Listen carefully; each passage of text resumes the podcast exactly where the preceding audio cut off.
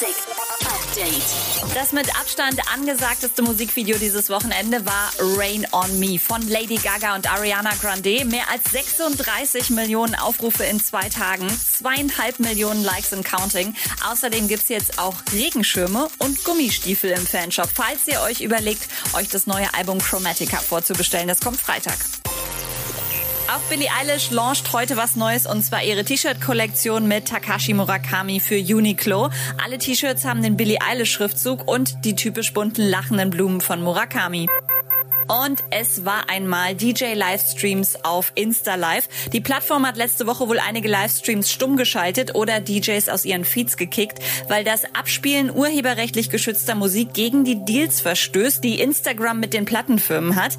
Kurze Snippets sind okay, komplette Tracks eigentlich nicht. Mit einem neuen Feature will Instagram jetzt während eines Livestreams vor Copyright-Verletzungen warnen. Wie das genau funktioniert, erfahrt ihr auf djmag.de. Update mit Claudi on Air.